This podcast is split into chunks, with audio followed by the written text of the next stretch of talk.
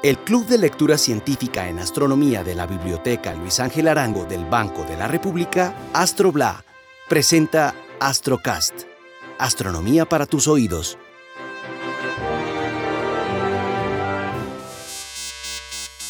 Hoy, un sol artificial para el planeta azul.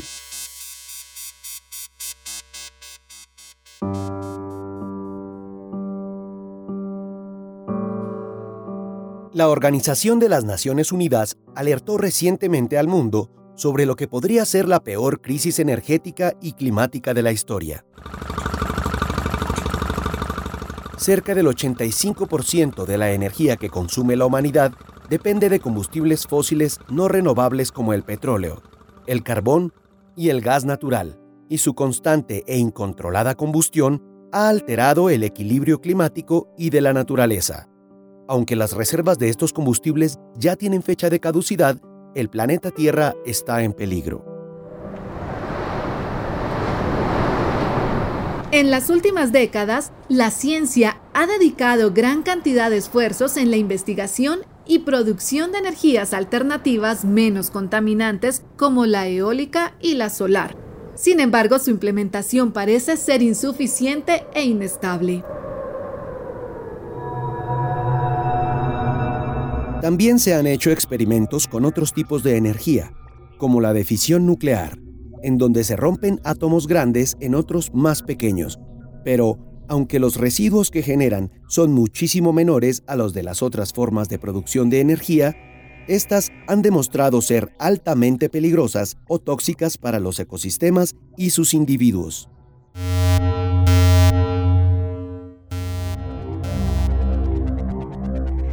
El reto en la producción de energías menos contaminantes y eficientes es enorme y se cree que la respuesta ha estado justo frente a nuestros ojos, en las estrellas y en la forma en la que ellas producen energía.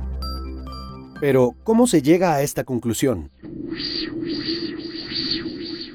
Pues bien, Después de años de observación astronómica de nuestro Sol, sabemos que en el interior de esta estrella se generan enormes cantidades de energía. Esto debido a la acumulación de materia que a su vez produce altísimas presiones que favorecen un fenómeno de la mecánica cuántica denominado efecto túnel o tunelamiento cuántico. En él, átomos de hidrógeno rompen la llamada barrera de repulsión, se unen y forman helio el segundo elemento más abundante en el universo después del hidrógeno. A esta reacción se le conoce como fusión nuclear del hidrógeno. Replicar este proceso de fusión nuclear en la Tierra puede ser la solución a la crisis energética global. Sería equivalente a tener nuestro propio Sol produciendo energía de manera ilimitada, segura y sin sacrificar recursos naturales no renovables.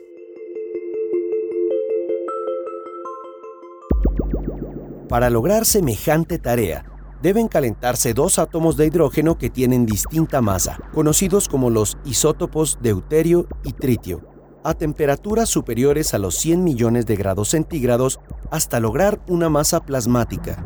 Alcanzar esta temperatura en la Tierra es el desafío más importante al que se enfrentan los científicos, ya que el plasma debe mantenerse estable y circulando constantemente para generar la fusión. La solución parece estar entonces en la manera en que son confinadas las partículas para producir la reacción nuclear y hasta ahora existen dos posibilidades de confinamiento, el magnético y el inercial. En el confinamiento magnético, las partículas eléctricamente cargadas del plasma son atrapadas por la acción de un campo magnético en un espacio reducido llamado reactor. Ahora mismo existen dos tipos de reactores de fusión nuclear que funcionan por confinamiento magnético, los tokamak y los stellarator. Los tokamak están formados por una cámara de vacío en forma de dona, técnicamente llamada toroide, desde donde se induce un campo magnético al plasma circulante para mantenerlo estable y elevar su temperatura. Aunque las paredes del reactor se fabrican con elementos que puedan soportar las altas temperaturas, lo ideal es que el plasma no las toque para evitar pérdidas energéticas. El reactor tokamak más ambicioso y avanzado hasta hoy construido es el Reactor Termonuclear Experimental Internacional, ITER, o Camino. Esta mega obra, que físicamente se está desarrollando en Francia, cuenta con la participación de 35 países y busca comprobar que la fusión nuclear puede ser una fuente de energía eléctrica. El ITER deberá producir 500 megavatios de potencia para ser viable, pero su reactor entrará en marcha solo hasta 2026 y las primeras reacciones de fusión de deuterio y tritio se proyectan para 2035. Con todo esto, el ITER no se ve como una solución energética, sino como centro de investigación. Se estima que pasarían varias décadas e innumerables estudios antes de obtener energía de fusión aprovechable para la humanidad. En el caso de los reactores Stellarator, estos no encierran el plasma dentro de una cámara homogénea, sino que lo confinan en una estructura de torsión y espiral. Allí, el campo magnético usado para el confinamiento del plasma es generado en su totalidad por bobinas externas con complicadas geometrías. El reactor Stellarator cuenta ya con un prototipo sobresaliente, el W7X, fabricado en Alemania en el año 2015. Este reactor demostró que podía mantener un flujo constante de iones de helio a las temperaturas necesarias para la fusión. En abril del 2019 encontró también la correcta posición de los campos magnéticos en el irregular recorrido que debe hacer el plasma al interior de la estructura, lo que evita importantes pérdidas energéticas. Sin embargo, el equipo científico del W7X admite que todavía deben lograr la reacción continuada estable y reducir las turbulencias. Por otra parte, en el confinamiento inercial se usan también campos magnéticos, pero más débiles, lo que favorece que las partículas no tengan casi ninguna posibilidad de escapar sin chocar entre sí. Para ello, se induce una implosión, impactando una pequeña esfera compuesta por deuterio y tritio con un haz de láser.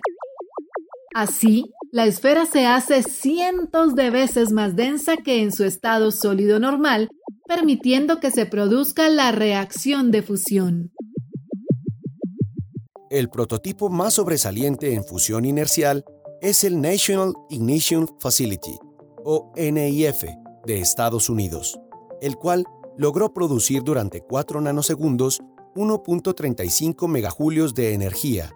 El problema que hasta el momento debe superar el NIF es que la cantidad de energía que debe tener el láser para producir la fusión es mucho mayor a la que se obtiene en la reacción, lo que la hace inviable en términos económicos y energéticos.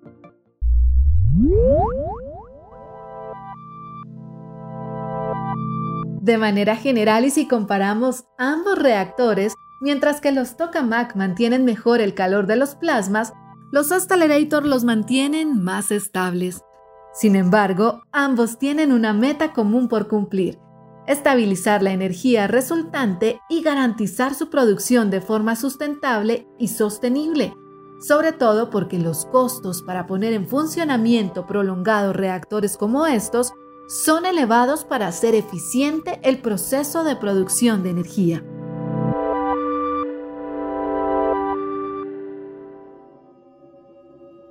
Si bien la comunidad científica ha logrado significativos avances en la obtención de energías limpias, ecológica y económicamente sostenibles, la producción de energía por fusión nuclear está aún en periodo de investigación. Todavía se desconocen los mecanismos que permitan generarla de manera eficiente y continua.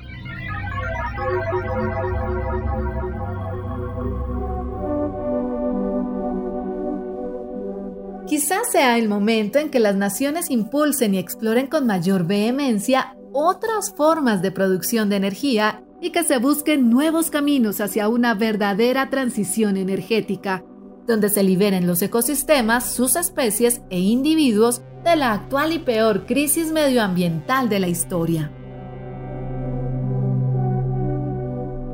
Es nuestro deber, como única especie racional en la Tierra, no solo encontrar soluciones colectivas, sino aportar de forma individual a mermar la destrucción de nuestro pequeño punto azul pálido.